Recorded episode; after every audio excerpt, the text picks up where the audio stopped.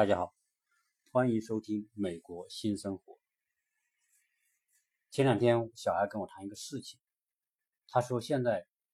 微信有个小游戏特别火，就是叫跳一跳。现在点开微信的小程序上面，就会出现一个跳一跳。然后我呢就试了一下，哦，它是一个非常简单的游戏，就是说你可以摁一下，它那个那个旗子就跳一下，然后。然后很简单，可以玩，然后变得说好多人都玩，然后我小孩说现在现在大家都玩，突然之间变得很火，而且呢，他的朋友圈里面的小孩大家都玩这个，然后就评比说谁玩的最好，就就是一个一个新游戏一出来，突然就变得国内的人和在国外的人。我们现在在美国和他在国内的同学朋友都在玩同一个东西，这个这个事情突然给到我一个非常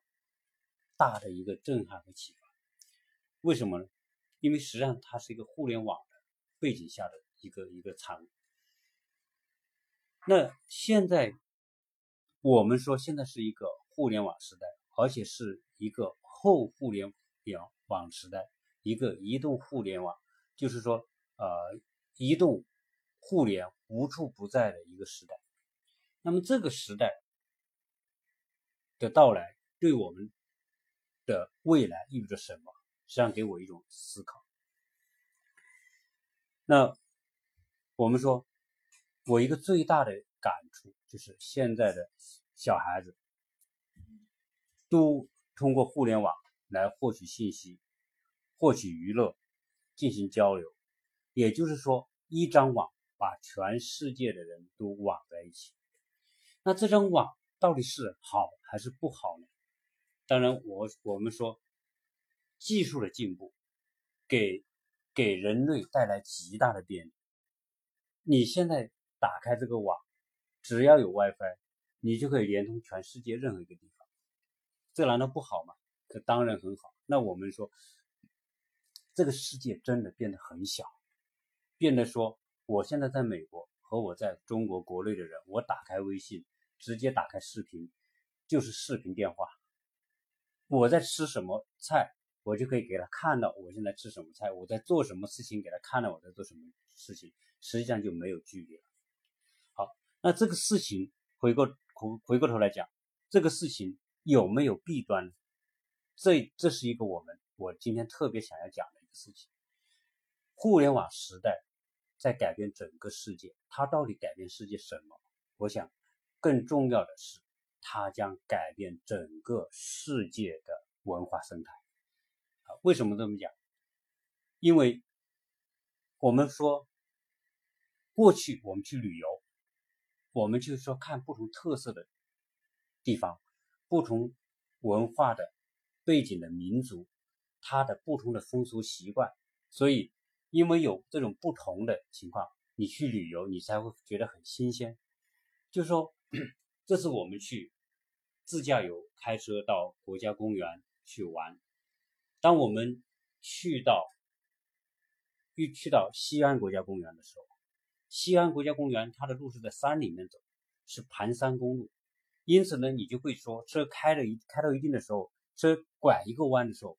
车头一调过来。映入你眼前的是一个不同的风景。当车再拐一个弯的时候，又是另外一个风景。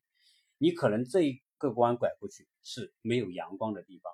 当你另个另一个弯拐过去，哎，就充满阳光。有的时候你拐过去是一半有阳光，一半没有阳光。这样的话，你所每看到的景、光线、效果都不一样，哎，你就会觉得很有意思啊，就是一步一景的。你每一移动一步都会带来一个景色的变化，这是我们出去旅游的这种意义和给我们的一种一种非常好的感觉。好，那么我们说这种景一步一景的这种变化，是因为它有不同的空间角度，你才会有这样一种感觉。但是当互联网时代到来，它为什么会改变这种生态？那我们从我们的这种文化进步、科技进步来讲，人类之所以今天有丰富的文化遗产，让人们去现代人去想、去欣赏、去享受、去回味回馈，但是呢，大家想想这些文化是怎么来的？假如说我们做一个假设，这个假设是不存在。假如说我们文明社会一开始就是一个互联网时代，那你我们去想想，还有没有不同的民族、不同的文化、不同的地域的风俗差异就没有？那正因为说，我们说从古原始社会到我们说的这种早期的部落独立社会、封建社会，这个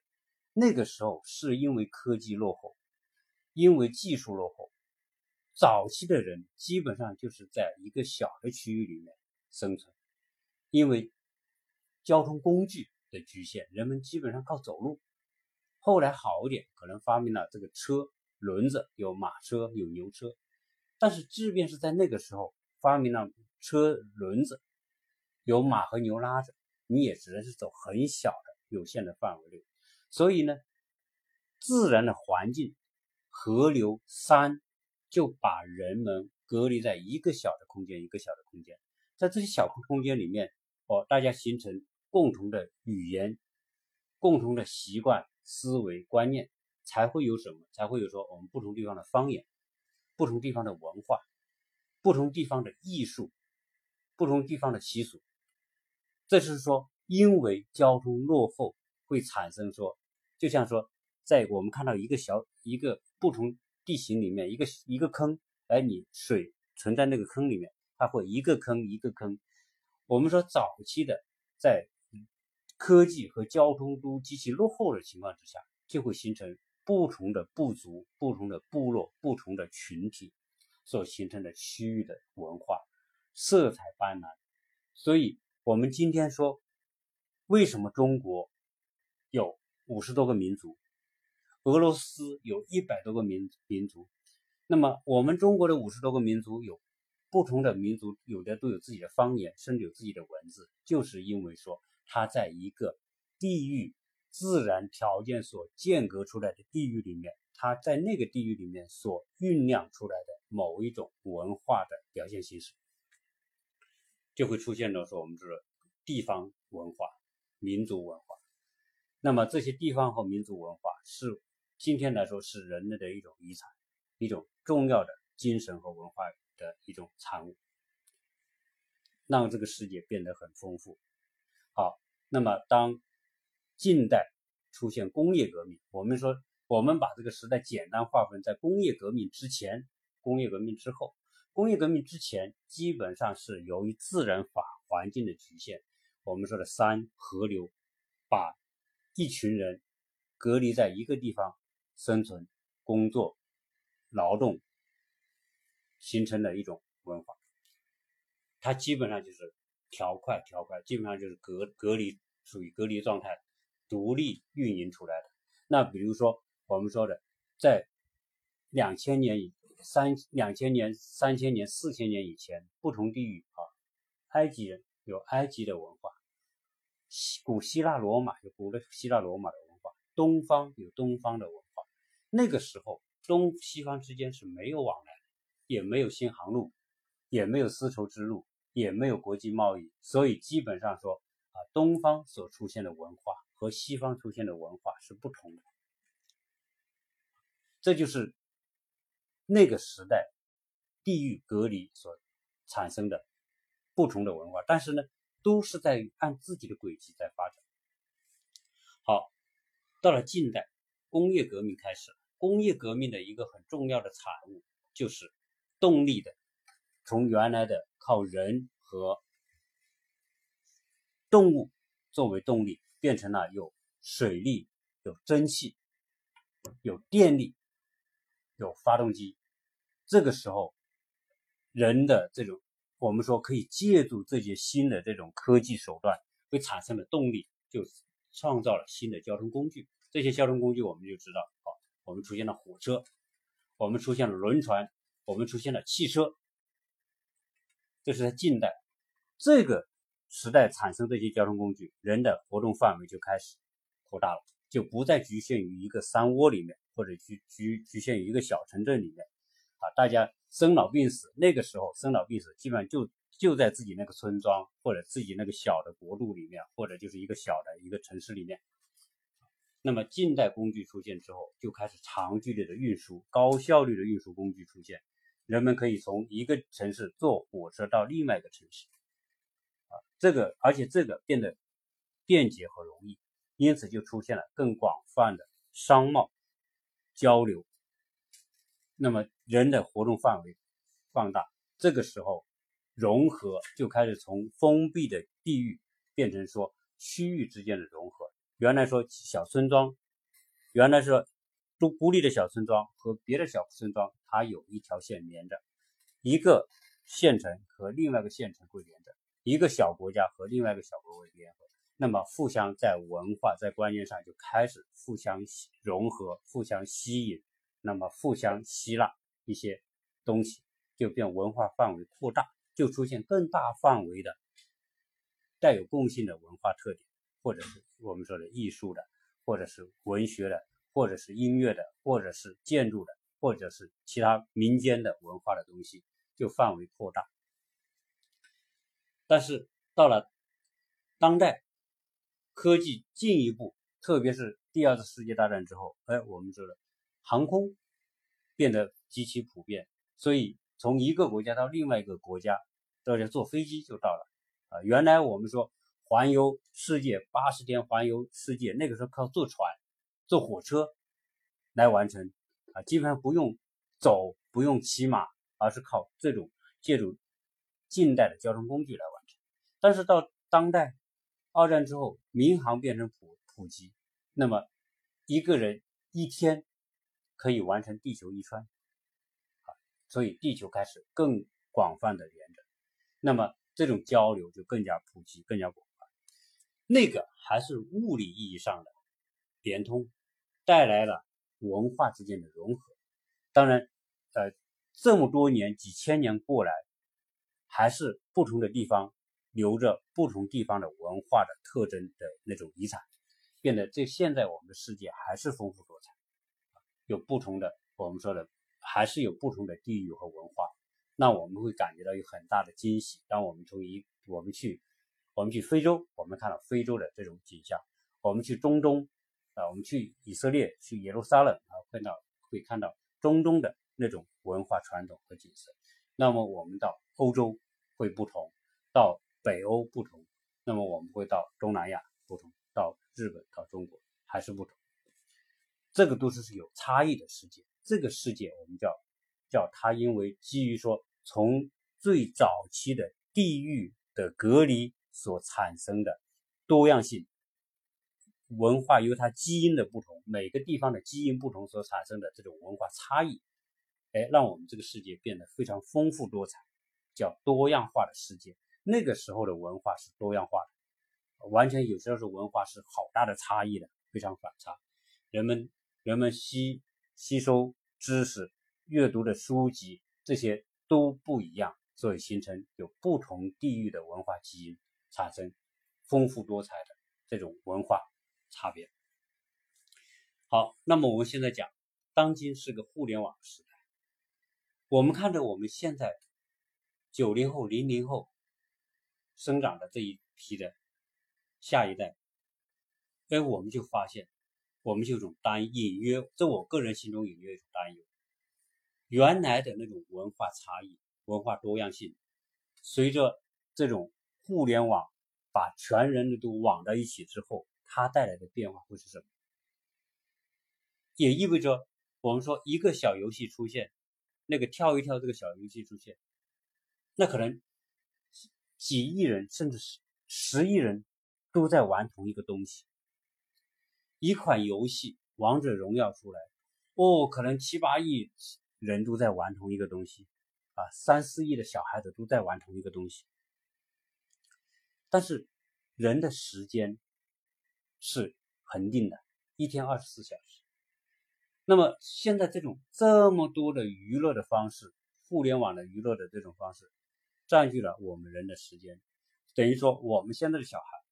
就不得不在一种文化没有太多差异性的环境当中长大，那么他们从小脑子里所装的东西，可能在地球这边的和在地球另外一边的人，他们脑子里所接触的东西是差不多的，而且现在都娱乐化、都游戏化，小孩子从小就开始接触游戏，用游戏来来打发时间，那么游戏占据了他们的时间。也意味着他们的脑子里可以装进去的东西，可能都是大同小异。这款游戏和那款游戏大同小异。现在我们说王者荣耀这种曾经数亿人在玩的这个游戏，占据了消耗了这些人多少时间，我们没法计算。好，那么可能一个时代会出现一款新的游戏，这款新的游戏一出来之间，它是一夜之间通过互联网就传递到。所有的用移动互联的这这些人的这种眼前，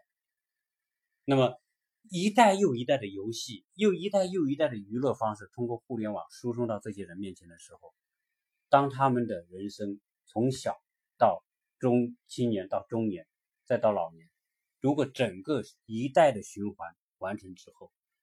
想想他们脑袋里剩下是什么？可能地球这边的这个孩子。从出生玩游戏，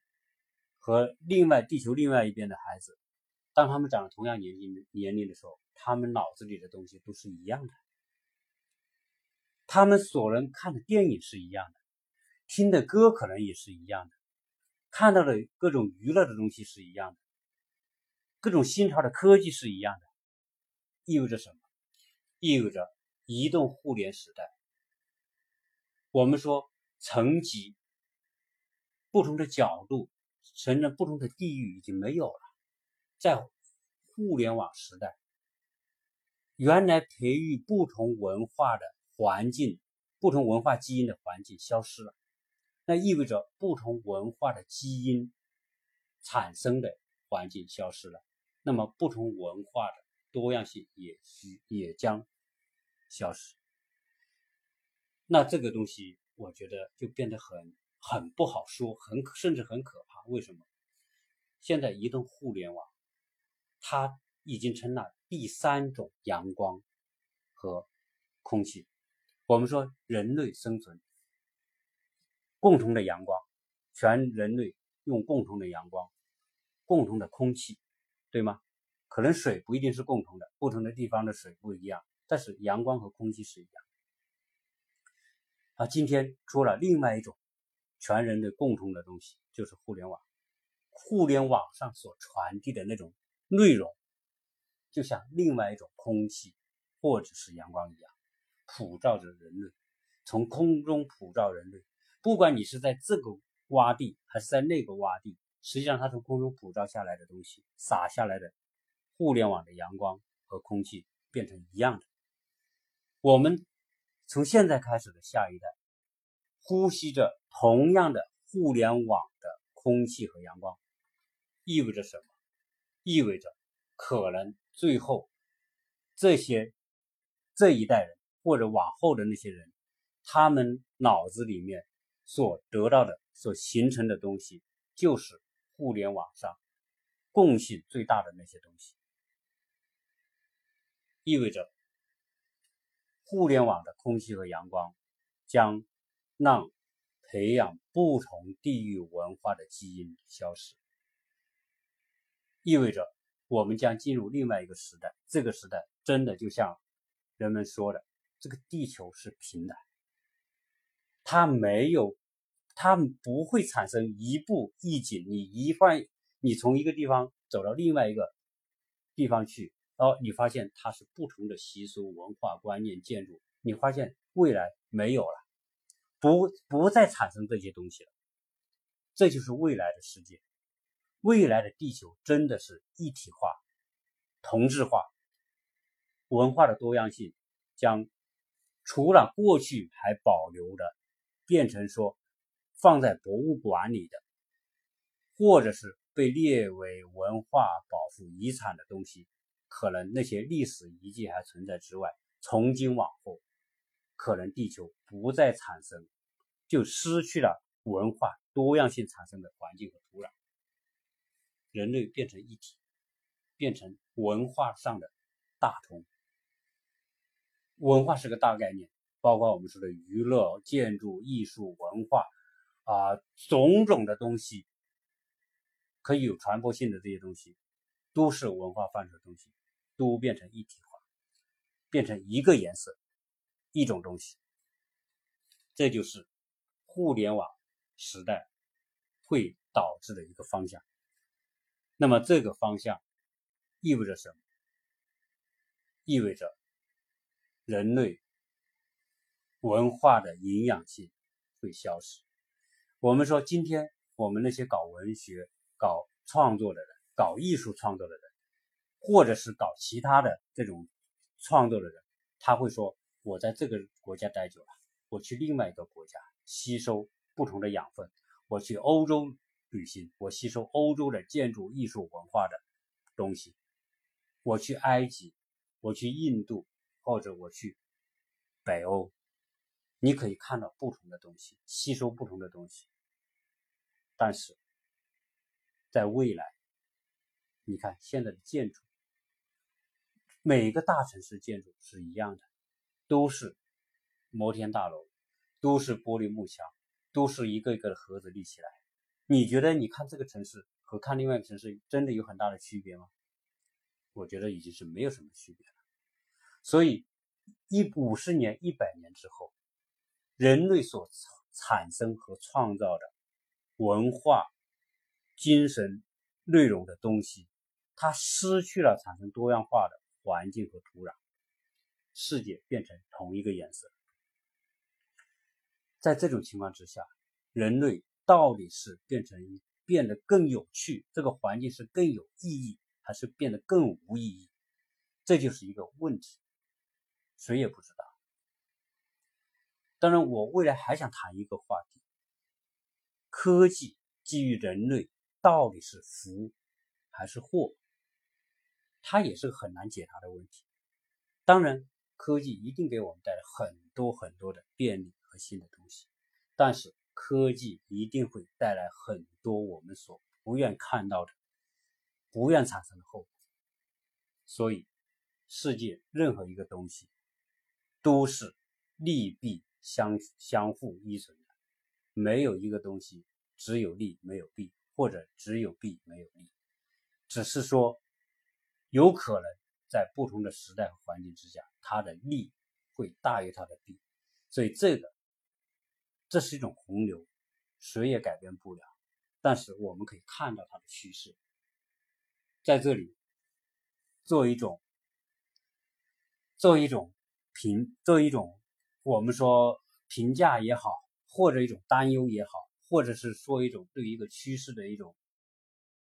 不愿意看到的结果也好，那么从一个很小的小孩子，我的小孩玩一个那种跳一跳的这个游戏开始，想到说互联网时代他会进入一个什么样的状态，把我内心的感受跟大家做分享。那么这个。呃，内容就先讲到这里，谢谢大家收听。